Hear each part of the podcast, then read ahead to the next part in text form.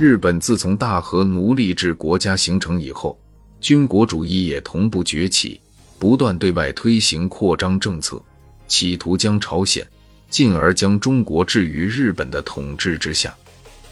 一八六八年，日本开始明治维新，推行富国强兵、殖产兴业、文明开化等一系列改革措施，使日本摆脱了即将沦为殖民地的厄运，发展成为近代强国。可是，作为后来兴起的日本帝国，急于靠军事掠夺手段来壮大自己的实力。一八七四年，日本发动了侵略台湾的战争，虽然未能达到预期目的，但却从中国勒索了五十万两白银的赔款，这使日本的扩张尝到甜头，也进一步扩张了其扩张贪欲。沙俄借三国干涉还辽，强迫清政府。给予租借军港、修路、开矿等特权，迅速扩张在中国东北的侵略势力。日本则为归还辽东半岛深感屈辱，三国干涉还辽也成为了日俄战争的起因之一。一八九一年三月，俄国为了控制远东地区而宣布修筑西伯利亚铁路，日本朝野受到很大的震动。认为日本的利益线受到极大威胁，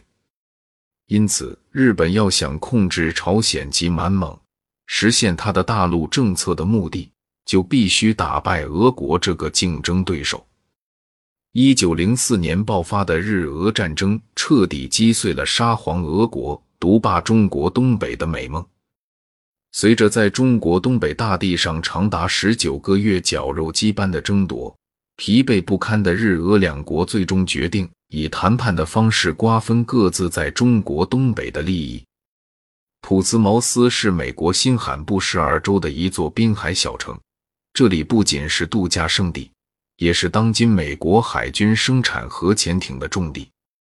百年前，在美国总统的邀请下，这个安静的港口迎来了日俄两国的谈判代表。从而展开了一场持续将近一个月、火药味十足的博弈。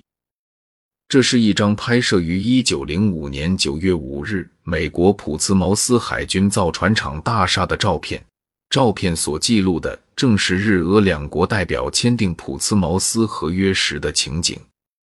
在这次谈判中，由于在之前的日俄战争中占了上风。日本迫使俄国割让了萨哈林岛、经库页岛，